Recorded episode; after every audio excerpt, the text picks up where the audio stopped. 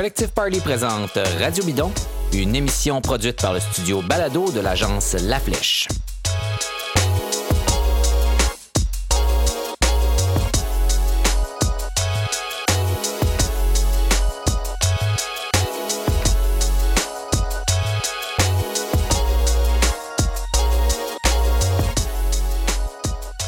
Bonjour très chers auditeurs, très chères auditrices. Mon nom est David Desjardins et bienvenue à cet épisode de Radio Bidon, un épisode hors saison. Donc c'est un épisode où évidemment on mange des chips, où on fait comme euh, les coureurs euh, pros qui enfin peuvent faire ce qu'ils veulent et vont au McDo au moins une fois dans l'année. Euh, c'est le temps pour nous pendant ce temps-là, pendant que certains se font dorer sur la plage et on l'espère pour eux font d'autres choses que du bike de parler de bike, évidemment, parce que ça n'arrête jamais, et surtout parce que c'est le moment dans l'année où on regarde un peu euh, les mouvements qui se sont produits à l'intérieur du peloton et qui ne sont pas euh, ceux euh, qui se passent pendant une course, mais bien ceux qui se passent dans les coulisses du monde des pros. Je suis avec Charles Ostigui. Bonjour Charles. Salut David. Et François Parisien est avec nous à l'autre bout du fil. Bonjour François. Allô tout le monde. Et donc, on va, parler, on va parler un peu de ce qui se passe. Bon, est-ce que ça bouge du côté des équipes, des commanditaires euh, dans les équipes euh, World Tour? Est-ce que euh, qu'est-ce qui se passe du côté des équipes pro-continentales qui deviennent autre chose? Le nom change pour à partir de, 2020. Donc, on, va on va essayer d'expliquer ça, mais on n'essaiera pas de vous expliquer comment ça fonctionne la nouvelle mécanique pour décider qui est une équipe qui, qui, a le droit de devenir une équipe euh, World Tour, euh, Pro Continental, etc. Parce que c'est tellement compliqué que j'ai lu deux fois les nouvelles règles de l'UCI ce matin puis j'ai pas encore compris.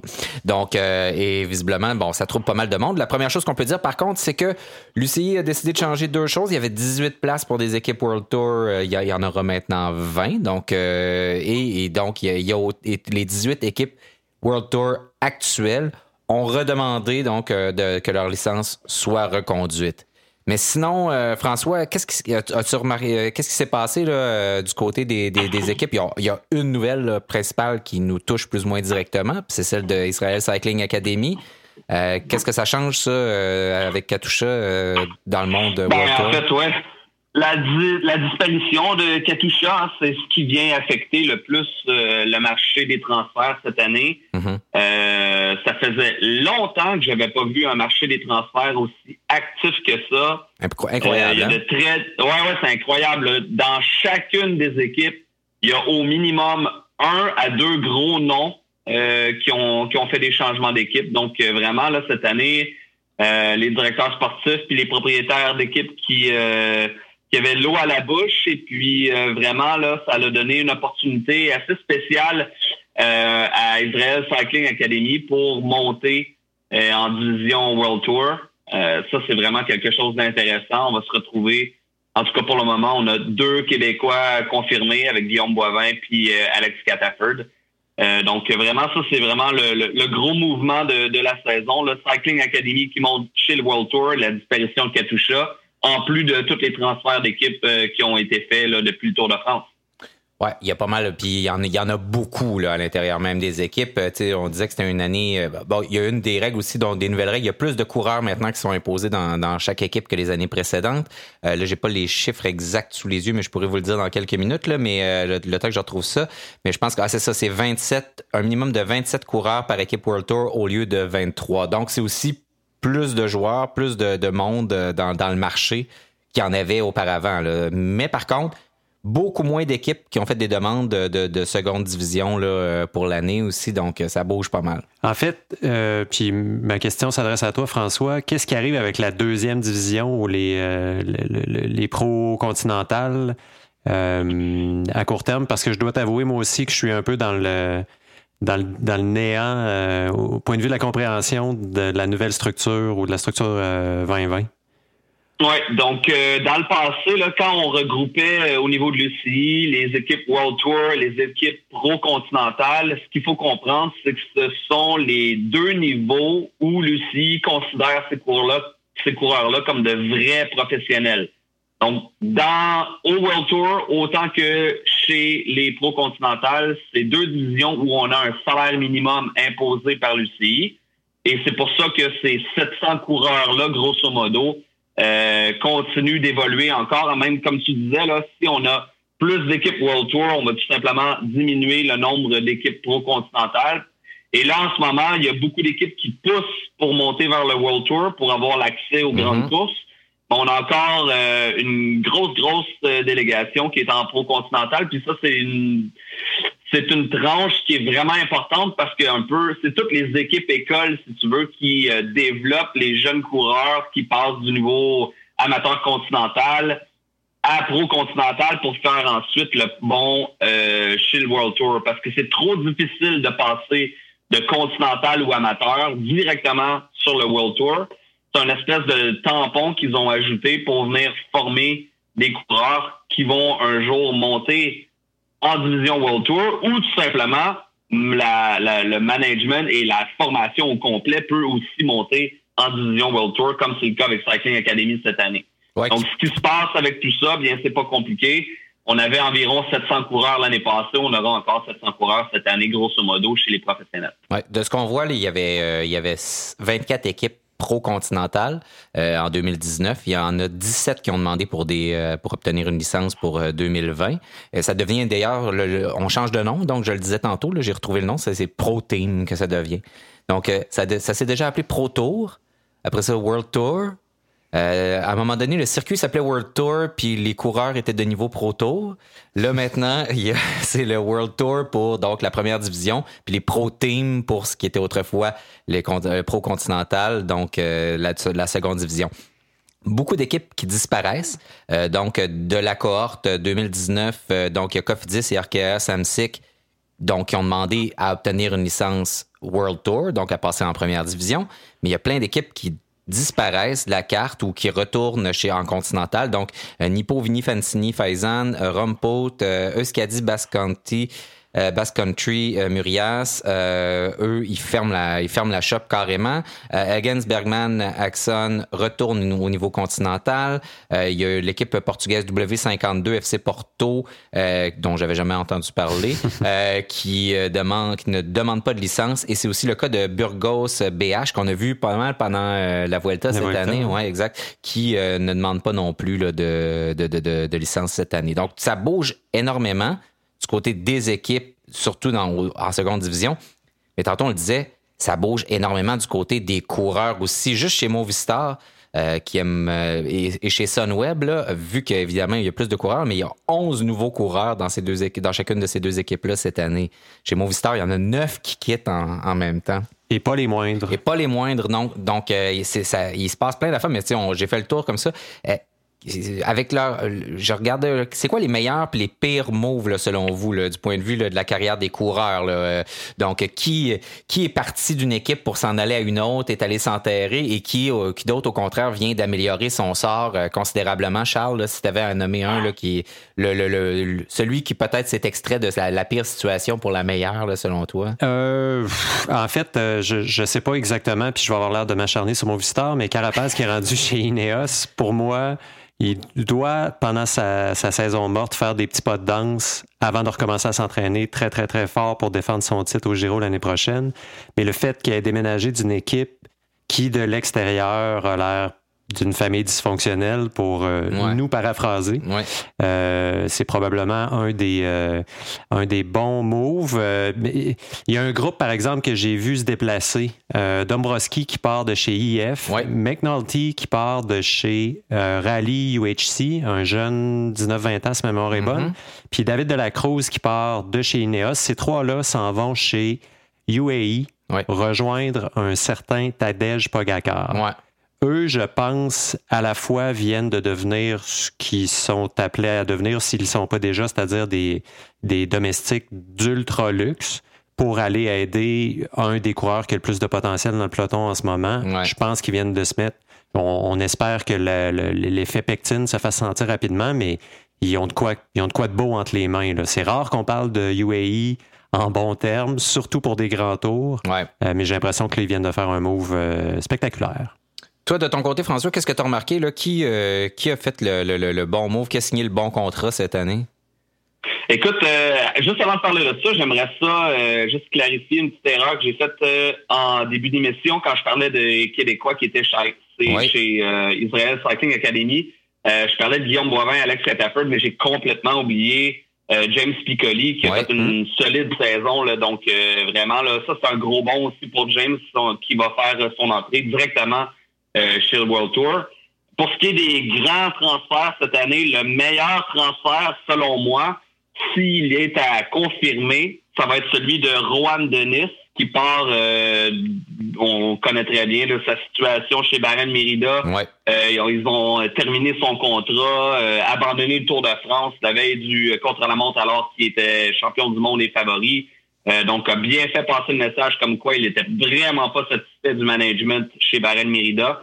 Et si ça se confirme, il devrait aller chez Ineos ou peut-être chez CCC. Mais si ça se confirme chez Ineos, ce sera pour moi euh, le plus grand transfert de la saison. Un coureur de très grande renommée. Oui, c'est une princesse. Oui, il est capricieux.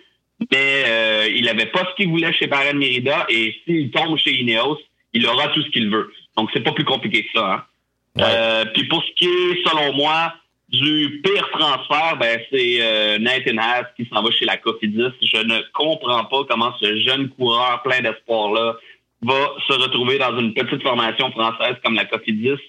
Euh, oui, c'est une formation qui fait la plupart des belles courses en Europe, euh, mais on manque vraiment de fonds pour venir appuyer Nathan Haas. Et je pense que Nathan Haas était rendu dans un point dans sa carrière où il pouvait vraiment devenir un grand leader dans une équipe ou en tout cas en train de devenir euh, un, un, second leader ou un coureur de deuxième ou de troisième plan, tout au plus. Mais là, chez la Cofidis, oui, il sera le leader principal, mais il n'y aura pas de fonds pour venir l'appuyer, malheureusement.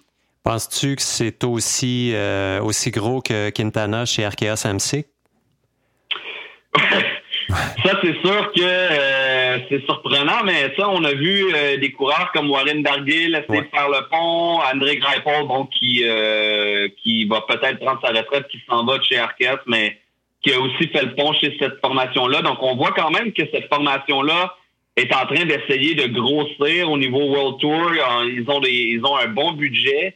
je te dirais que ça me ça m'inquiète moins de voir Quintana aller chez Arkeas que quand Warren Dargill a pris la décision de partir du World Tour pour aller chez Arkeas. Maintenant, Arkeas a pris euh, deux saisons de plus euh, depuis le transfert de Warren Dargill. Puis, euh, je pense qu'ils ont appris beaucoup et en allant chercher Quintana, ben Quintana finalement va réussir à avoir carte blanche parce que c'était vraiment pas le cas chez la Movistar. Donc, pour Quintana, je pense que c'est une bonne idée d'aller dans une équipe où il deviendra le seul leader. C'est aussi une bonne idée d'aller s'associer avec Warren Dargill, qui est euh, fort en montagne, qui est capable aussi de faire des top 10 autour de France. Donc, ils auront euh, deux cartes à jouer maintenant. Est-ce que Quintana et Warren Dargill vont être capables de travailler ensemble? On sait très bien que Warren Dargill, c'est pas un coéquipier euh, très exemplaire. Il préfère jouer ses propres cartes. Donc, ça va être intéressant. Est-ce qu'on amène Quintana pour aider Warren Dargill ou le contraire, ou si on hmm. jouera sur deux cartes? selon moi, Quintana se retrouve dans une meilleure position. Puis en plus de ça, faut pas se leurrer, là quand on part d'une équipe comme la Movistar et qu'on s'en va dans une équipe comme Arkeas, on peut demander un très gros montant parce qu'on prend un risque comme coureur. Donc, c'est sûr qu'il y a un coût monétaire qui a été fait de la, part de, Quintana. Donc, moi, je pense que c'est pour lui, pour sa carrière, parce qu'il faut pas oublier qu'en bout de ligne, le cyclisme professionnel, c'est une business. Les gars, ils veulent gagner leur vie. De faire le transfert chez Movistar à Arkea, Quintana va être capable d'avoir un bon salaire, des bonnes conditions. Donc, pour lui, je pense pas que c'est un problème. Du côté d'Arkea Samsic, on est en train de monter une équipe qui a pas mal d'allure aussi euh, pour Quintana et les autres. Euh, il y a Winner Anacona qui passe de la Movistar aussi, qui s'en va chez Arkea Samsic. Diego Rosa qui part de chez Team Ineos pour s'en aller là. Le frère de Quintana, d'ailleurs Quintana, euh, qui était chez Neri Sotoli qui s'en va là aussi. Donc on est allé passer et un certain Nasser Bouani qui s'en va là comme sprinter. Alors bon, on leur souhaite bonne chance. Dan McLeay aussi de chez chez EF Education. Euh, on souhaite pas bonne chance à Nasser Bouani, on souhaite bonne chance à ses coéquipiers, vous aurez compris. Exact, on souhaite bonne chance à l'équipe, pas à Nasser. Non, non, c'est ça. Nasser, lui, bon, euh, il fera sa chance comme d'habitude, euh, c'est-à-dire de manière plus ou moins douteuse.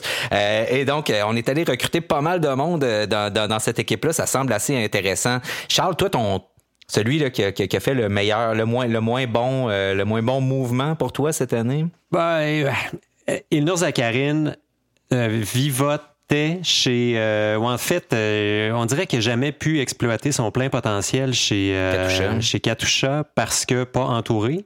là, il s'en va chez CCC, qui est une équipe qui se remet de la fin de l'édition précédente de l'équipe. Euh, je me demande ce qu'il s'en va faire là-bas. Euh, Il y a quand même quelques coureurs intéressants qui s'en vont chez CCC cette année. Oui, par contre, euh, Greg Van Avermaet est encore là, est mm-hmm. encore la pointe de la pyramide. C'est encore pour lui, je pense que l'équipe va être bâtie autour de lui. c'est une équipe World Tour, ils sont là sur les grands tours, ils vont devoir présenter une équipe euh, de meilleure qualité que cette année euh, par rapport aux autres. Ben oui.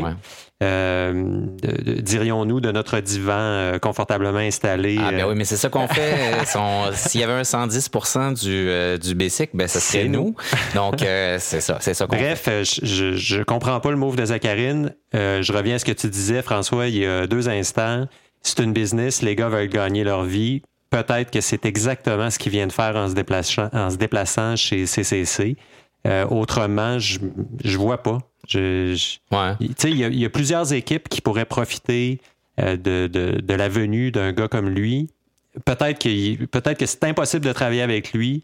Je, je n'en ai aucune idée. Ah, euh, moi, je pense que c'est aussi simple que il n'y avait pas vraiment d'autre option que d'aller là parce que bon, et son équipe disparaissait. Mm. Euh, après ça, ben CCC, ils n'avaient pas de leader en montagne. C'était la seule équipe vraiment qui n'a pas vraiment de leader en montagne. Donc, je vois pas où est-ce qu'il aurait pu aller euh, autre que chez la CCC. La CCC ont, ont, ont, sauvé les meubles suite à la fermeture de la BM6, ce qui a fait en sorte que tout s'est rabattu sur les épaules de Van Avermaet. On l'a fait courir euh, toute l'année à fond de train. On a eu les résultats que ça donnait.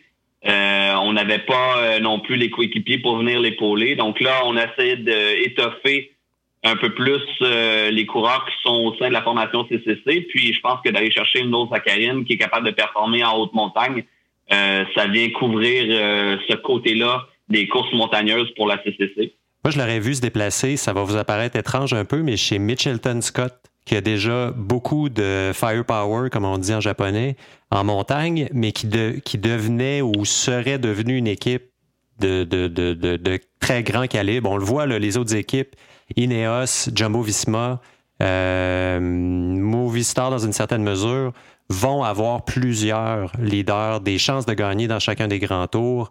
Euh, mais aussi beaucoup de chances de créer des psychodrames euh, internes avec ça. Ça vient, c'est inclus dans le prix, ça coûte pas plus cher. Euh, mais il me semble que je l'aurais vu se déplacer. Euh, tu sais, je préfère un psychodrame avec Mitchelton Scott que d'aller s'éteindre complètement avec CCC mm. où il va peut-être gagner une étape dans un des trois grands tours au cours de l'année parce que son équipe y participe. Euh, mais voilà. Moi, il y a une affaire que je trouve étrange. Je ne sais pas si vous avez vu un peu le psychodrame en ce moment autour de Sam Bennett. Donc, euh, Sam Bennett, euh, qui est de, dont on tente de se départir euh, chez Bora parce qu'il est pas heureux. Euh, on l'a pas fait partir lors de, de Grand Tour où il voulait aller, entre autres, au Tour de France, dont il faisait pas partie de l'équipe. Évidemment, chez Bora, autour, ça tourne autour de Peter Sagan. Donc, lui veut s'en aller de là. chez Bora, on essaye de faire un deal, mais c'était très drôle. on enregistre l'émission mercredi, puis c'est Patrick Lefebvre qui a dit, hey, on n'est pas du, du soccer, nous autres on n'est pas du foot, on n'échange pas euh, les coureurs comme du bétail chez nous parce que euh, du côté de chez Baron, on a dit ah tiens, on vous échangerait bien Sam Bennett contre Alvaro Odeg, euh, puis le, le Favre a dit ben euh, nous autres, on est intéressés à discuter avec Sam Bennett, mais pas à l'échanger comme euh, du bétail. Euh, donc ça, c'est une histoire assez intéressante. Ça montre comment le, le marché du, des coureurs cyclistes est différent de celui des sports professionnels qu'on connaît comme le hockey, comme, comme le, le, le, le baseball, etc. Et sinon, l'autre truc qui m'intéresse, c'est John Degenkolb euh, qui s'en va, euh, qui change de place pour s'en aller où déjà? Chez Lotto Soudal. Chez Lotto Soudal, merci. Et qui est très content, qui dit qu'il s'en va enfin euh, dans une vraie équipe belge, je le cite. oui, et, il s'en va là avec un certain Philippe Gilbert, mm. donc qui à deux viendront, eux, remplacer un certain Tige Benoît qui lui maigre aussi. Donc, mais ma question, c'est pourquoi Gilbert part de chez Deconinck Quickstep alors qu'il semblait être très heureux là-bas? Je ne sais pas si François, si tu es au courant un peu là, des, euh, de la régie interne.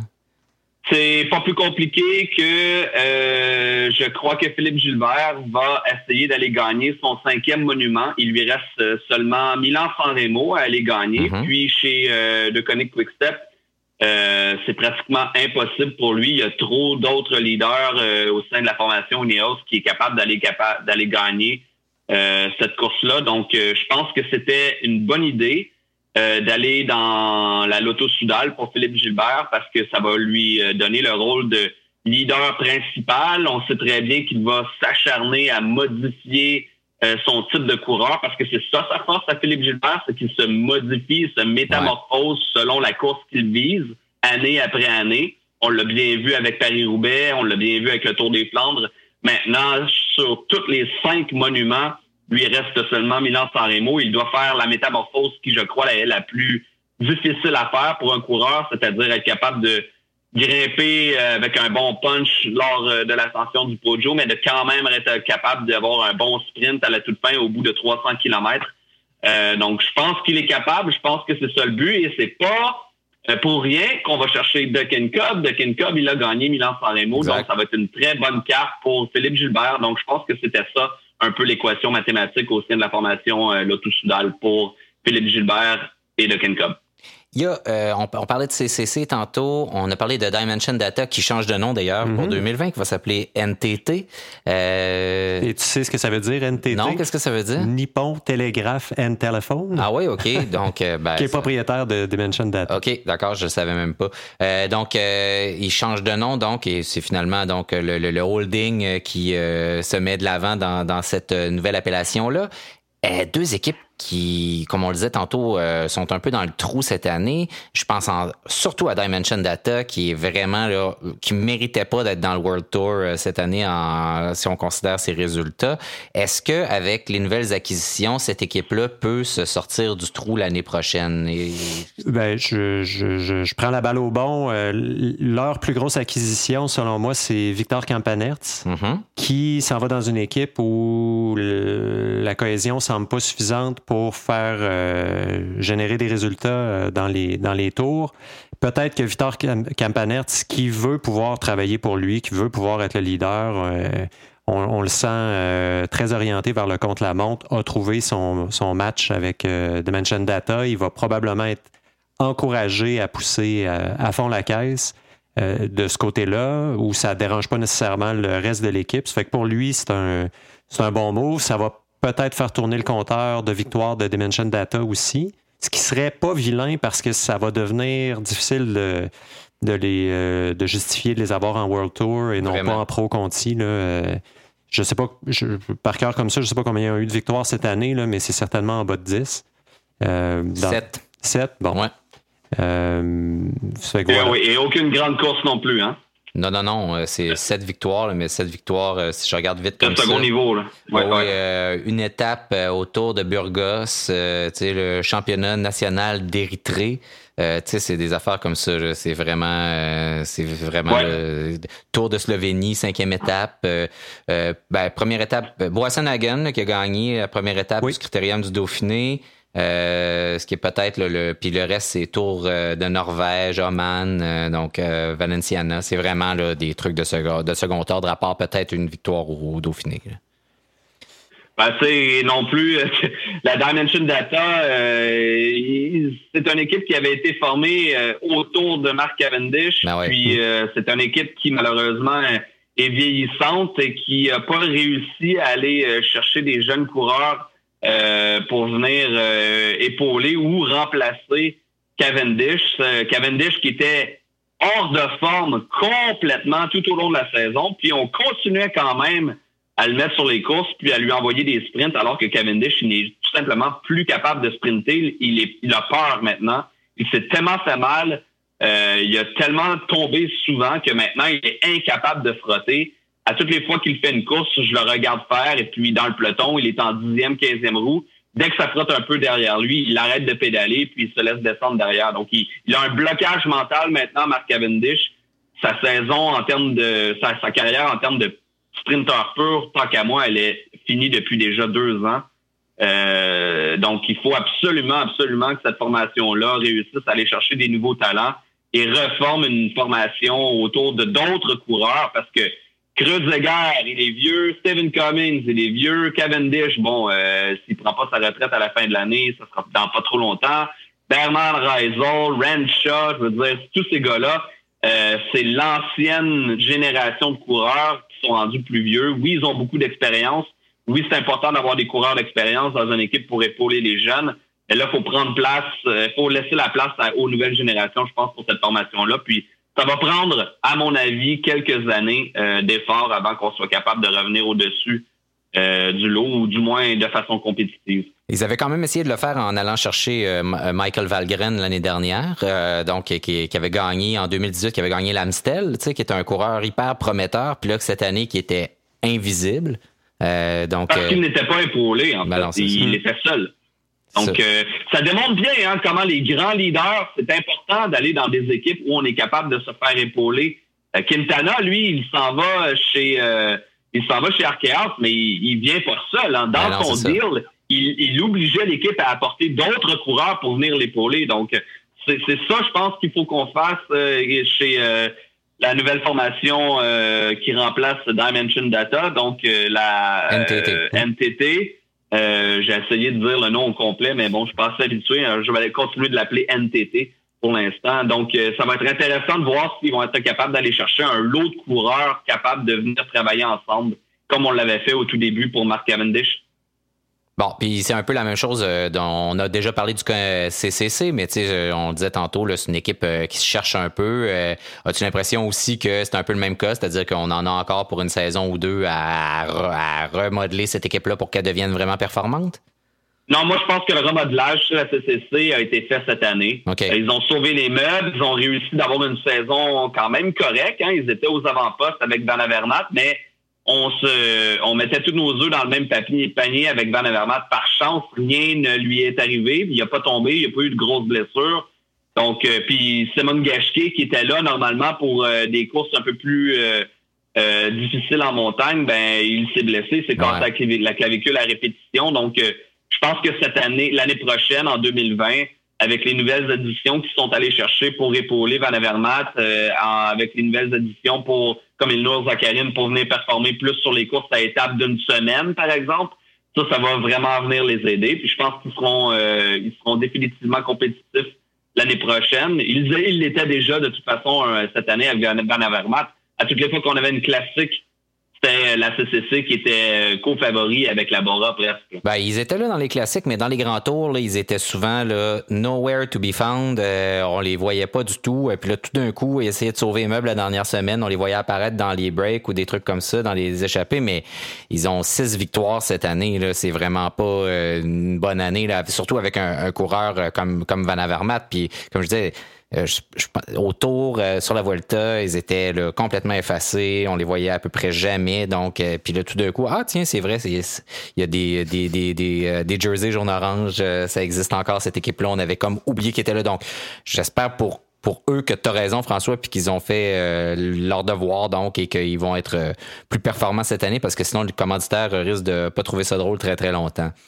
Ah, moi, je pense au contraire qu'ils ont fait une superbe saison. Euh, ah quand euh, la oui, je pense que quand la CCC est arrivée, euh, qu'ils ont sauvé les meubles chez la BMC, c'était très annoncé d'avance qu'ils n'allaient aucunement se concentrer sur les courses à étapes, mhm. aucunement se concentrer sur les grands tours. Tout était, étant donné qu'ils avaient peu de ressources et peu de coureurs, ils ont décidé de se concentrer seulement sur les classiques et autour de Van Avermaet. Donc là, je pense que quand on part de cette vision-là, ben, c'est normal qu'ils ne performent pas dans les autres courses comme les grands tours. Maintenant, est-ce que c'est vraiment ce qu'on attend d'une équipe World Tour? Ben, la réponse est non. C'est ça, la réponse est non. La réponse à, ce moment-là, tu peux pas être World Tour puis dire, ben, on va faire, on a un leader puis on va faire euh, six courses importantes dans l'année puis le résultat, on se pogne le beigne, là, Ouais, mais compte tenu des circonstances, avec la disparition de la BMC, je pense qu'ils ont quand même fait une superbe saison avec les moyens qu'ils avaient cette année. Puis avec les nouvelles éditions qu'ils vont avoir pour le 2020, je pense qu'ils vont continuer à performer dans les classiques. Ils vont être toujours euh, considérés comme des favoris à cause de Van Avermaet. Mais en plus de ça, maintenant, ils vont avoir des cartes à jouer dans les courses à étapes, surtout les courses à étapes d'une semaine avec Zacharine. il y a un ajout de taille aussi qu'on n'a pas mentionné chez CCC. C'est Fausto Masnada, qui était chez Androni Giacatoli, qui a gagné une étape euh, euh, au Giro cette année, qui a bien fait en montagne tout le temps. Euh, je, je, voulais le name Matteo Trentin. Matteo Trentin aussi va être là, donc c'est pas un mauvais, là, Matteo Trentin. Non, Il était champion d'Europe quand même. Est-ce qu'on est en train de s'enthousiasmer sur CCC pour 2020? Qu'est-ce qui se passe? on est en train de leur souhaiter ah, Moi, je l'aime bien, cette, je l'aime bien, cette, cette, formation-là. C'est une formation que, que j'aime quand même bien. c'est une formation qui respecte beaucoup les coureurs. Euh, ils ont des bonnes bases avec la BMC. C'est le même staff de toute façon pratiquement. Mm-hmm. Donc euh, euh, c'est des coureurs, c'est une équipe qui respecte beaucoup les coureurs. Donc moi j'apprécie voir performer ce genre d'équipe-là. Là, on en a parlé un peu tantôt. On, on parle des équipes, on a parlé des équipes entre guillemets à problème. Mais il y a des équipes euh, qui ont comme un problème inverse, c'est-à-dire qu'elles ont peut-être trop de talent. Euh, je pense à Jumbo Visma qui vient d'aller chercher euh, Tom Dumoulin comme si elle manquait de, talent au sein de, l'équipe. je pense à Temineos qui est encore allé chercher des nouveaux talents et qui elle aussi peut-être en a peut-être déjà trop. On, parle, on a parlé chez, avec Richard Carapaz qui s'en va là-bas.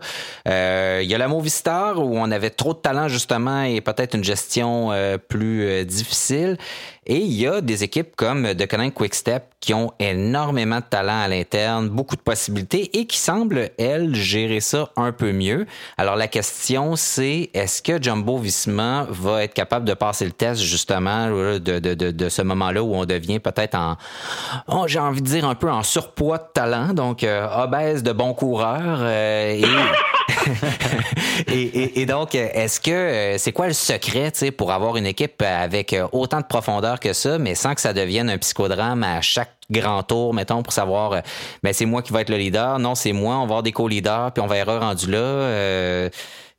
Même chez Ineos, on sent toujours une tension, même si c'est bien managé, mais c'est là quand même. Mais je trouve, tu sais, puis je vais, je prends l'exemple d'Ineos où cette année il y avait bon euh, un surplus de leaders dans tous les grands tours, sauf euh, sauf au Giro où on s'est retrouvé à peu près sans leader finalement. Ouais. Euh, j'ai l'impression que le, rapport qui en est fait est toujours un peu surfait. Quand on lit les déclarations des coureurs, il n'y a personne pour bitcher personne les coureurs entre eux, des fois, on va sentir que Froome euh, aime rappeler aux plus jeunes que c'est lui le lui boss, mais jamais de façon euh, extrêmement condescendante. Euh, ça s'est géré cette année, puis à un moment donné, je vais prendre l'exemple du Tour de France. Garen Thomas réalise, comme tout le monde qui regarde la course, que c'est Bernal qui est le leader de l'équipe. Qui est le plus fort, en tout cas. Déclare à qui veut bien l'entendre, micro sous le nez, que euh, donc Thomas a dit à Bernal, fais ta course, le, plus fort va gagner, voulant dire, regarde, euh, on y va, all out. Il, n'y avait pas de. Ouais, mais ça, c'est la version officielle. En arrière, ça, quand tu as tout ce monde-là, tout ce talent-là, c'est sûr que ça t'assure. Dans ce cas-là, ça leur assurait presque une victoire au tour, ou en tout cas, euh, tout le moins un podium. C'est ce que j'allais dire, là. J'ai pas voulu t'interrompre, là, mais les, les, les pour ce qui est de la formation INEOS, euh, moi, je pense que euh, on a créé une polémique de, qui est le leader dans cette formation-là, mais ce sont les journalistes et les gens comme nous qui ont créé cette polémique-là. Ah, les journalistes. Moi, je suis pratiquement certain qu'ils avaient prévu de gagner le tour avec Egan Bernal. C'est impossible que dans les camps d'entraînement et dans les courses avant le Tour de France, ils ne savaient pas que Egan Bernal était de loin plus fort en montagne que Garen Thomas. Moi, je pense que on sait comment Ineos contrôle leurs euh, médias, on sait comment ils contrôlent ce qu'ils disent. Euh, je suis persuadé qu'ils ont euh, caché ça le plus longtemps possible. Ils ont demandé à Garen Thomas de faire comme s'il était le leader, alors que Egan Bernal, selon moi, était défini leader depuis très longtemps chez Ineos. Sans, être, sans être identifié, ça permettait de lui enlever de la pression en même temps. Exactement. Moi, je pense qu'ils ont tout calculé ça. Je pense qu'ils ont euh, ils ont beaucoup de très gros coureurs dans leur formation, mais ils respectent les coureurs et ils sont fermes dans leurs décisions à l'interne. Et c'est comme ça que ça fonctionne. Alors, euh, moi, je pense qu'il n'y euh, a pas de polémique à avoir chez Ineos. Ils savent très bien ce qu'ils font. ça n'a rien à voir avec la Movistar qui, eux, ont aucun contrôle de leurs coureurs. En fait, la réalité, c'est que chez la Movistar, le problème, c'est que c'est une équipe qui est formée autour de Valverde. Et là, on avait d'autres coureurs qui voulaient performer au lieu de Valverde. Euh, c'est une formation espagnole. On avait le champion du monde qui est espagnol dans leur formation, bien entendu. On essaie de favoriser toujours Valverde au sein de la formation Movistar. C'est pas pour rien que Landa a décidé de partir. C'est pas pour rien que Quintana a décidé de partir. Ces trois coureurs-là n'ont pas été capables de s'entendre. On a même fait des conférences de presse séparées pendant le Tour de France parce qu'on voulait pas les avoir ensemble. Valverde était aucunement capable de gérer les autres coureurs dans son équipe. Euh, je comprends vraiment, vraiment pas. C'était vraiment un problème de management chez euh, la, la Movistar. Et je pense pas qu'on aura ce problème-là non plus chez la Jumbo Visma. La Jumbo Visma, à mon avis, euh, vont bien contrôler leur truc comme comme Ineos, à mon avis. Je pense vraiment pas qu'il y ait de problème à gérer du moulin. C'est pas compliqué, là. On veut gagner le Tour de France chez la Jumbo Visma, donc on s'est donné les moyens d'aller chercher le plus de coureurs capables d'aller gagner ça et euh, on va probablement décider d'une tactique à l'interne, puis on, on va l'appliquer, puis ils vont se croiser les doigts qu'ils sont capables de finir sur la première marche du podium, que ce soit avec Roglic, Klorojvac ou Dumoulin. Euh, ils auront trois bonnes options. Là. Moi, moi, je mets la formation Léo, c'est la formation euh, Jumbo Visma dans le dans le même type de tactique. Est-ce que tu vois un Tour de France où les trois seraient là? Moi, c'est ça mon interrogation, où on dit, OK, là, là, on y va, là, all-in. Ben oui. Oui, oui, moi, je vois aucun problème. Moi, j'ai jamais vu aucun problème de partager le rôle de leader avec quelqu'un d'autre. Quand on sait très bien qu'en camp d'entraînement, c'est qui le plus fort. Les, les gars, ils savent, là. Il faut arrêter de se leurrer, là. Avant le Tour de France, là, ils savent c'est qui le plus fort dans l'équipe, là. Ils sont tous roulés ensemble. Ils ont tous fait leur test de wattage. Ils, se connaissent. C'est des amis, c'est une famille. Ils se voient à tous les week-ends. Donc, mm-hmm. Bien entendu qu'ils le savent qui sera le plus fort, donc ils ont tout simplement adapté leur tactique. Et ce qu'ils font, dans le fond, c'est d'essayer de brouiller les cartes le plus possible pour pas donner euh, de signaux aux autres équipes qui est le coureur qui est protégé, qui est le coureur qui n'est pas protégé? Mais encore là, il faut pas se leurrer. Tous les coureurs, toutes les équipes se rencontrent à chaque week-end. Tout le monde le sait qui est en forme sur le moment. Donc, ce que tu dis, en fait, puis c'est probablement ça le, secret chez Quick Quickstep aussi, c'est que c'est une affaire de management, puis de comment tu gères les attentes, puis euh, de, tous tes coureurs euh, au sein de, d'équipes aussi fortes que ça. Exactement. La, clé dans tout ça, c'est de respecter le coureur. Si tu dis au coureur, voici ton salaire, voici ce qu'on attend de toi dans la saison, et puis euh, ta job, c'est de faire ça. Point barre, il n'y a pas d'autre chose mais qu'à côté, il y a un gros respect, les coureurs sont bien protégés, sont bien traités, on leur fait pas faire des vols puis des transferts d'avions à pu finir, on les ramène chez eux, ils sont bien payés, ils ont le matériel qu'ils veulent, ils ont ben, ils ont de la marge de manœuvre, tous ces coureurs-là, ils sont malades, on les fait pas courir alors qu'ils sont malades. On voit pas ça chez la Deconnect Quickstep, alors qu'on voit ça souvent chez, par exemple, la Sunweb. Euh, j'ai couru pendant des mois, moi, de façon malade, et je leur disais, je peux pas courir, je suis malade, je suis malade, et puis ils m'envoyaient quand même dans les courses. Donc, le, c'est pas pour rien que la, la, la Sunweb s'est complètement vidée de tous leurs leaders. Là. Ils sont tous partis, les coureurs sont pas bien traités. Donc, les, les, grosses équipes qui performent bien et qui semblent avoir une grosse cohésion, je parle de la Mitchelton Scott, je parle de la De Connect Quickstep, l'équipe Ineos, la Jumbo Visma, ces quatre équipes-là, tout ce qu'ils ont en commun, c'est qu'ils ont un management fort, mais qui respecte beaucoup les coureurs aussi de l'autre côté. Oui, puis on a vu aussi des équipes là, qui, euh, on en a parlé à la dernière émission, le mec qui achetait des, des, des sandwichs euh, aux dépanneurs à leurs coureurs. Euh, donc, euh, on, a, on a parlé de Rowan Dennis tantôt qui était vraiment pas satisfait de, de, de ce qui se passait. des gars comme Dan Martin aussi qui s'en va. On a parlé tantôt d'Israël Cycling Academy qui devient Israel Cycling Academy slash Katusha. donc, qui s'en va là-bas pour, pour qui a signé pour deux ans avec eux. Donc, et qui était lui non plus vraiment pas satisfait visiblement de, de du support qu'il obtenait dans, dans chez UAE Emirates. Euh, donc, euh, ça, c'est un peu c'est un peu étrange quand même à ce niveau-là qu'il y ait d'aussi grandes disparités encore aujourd'hui au sein des, des équipes. Euh, je sais pas que tu trouves pas que est-ce qu'il y a une question genre nouvelle école, vieille école là-dedans? Puis en même temps, je dis oui, ça, mais, oui, oui, oui, oui, Mais en même temps, c'est des directeurs sportifs puis des managements d'équipes qui ont encore euh, en tête que le sport du cyclisme est le sport le plus dur au monde, puis que c'est supposé être dur, puis que les coureurs sont pas supposés de chialer, puis mais c'est plus ça le sport maintenant. On est tellement rendu à la fête pointe où chacun des pourcentages que tu es capable d'aller chercher compte.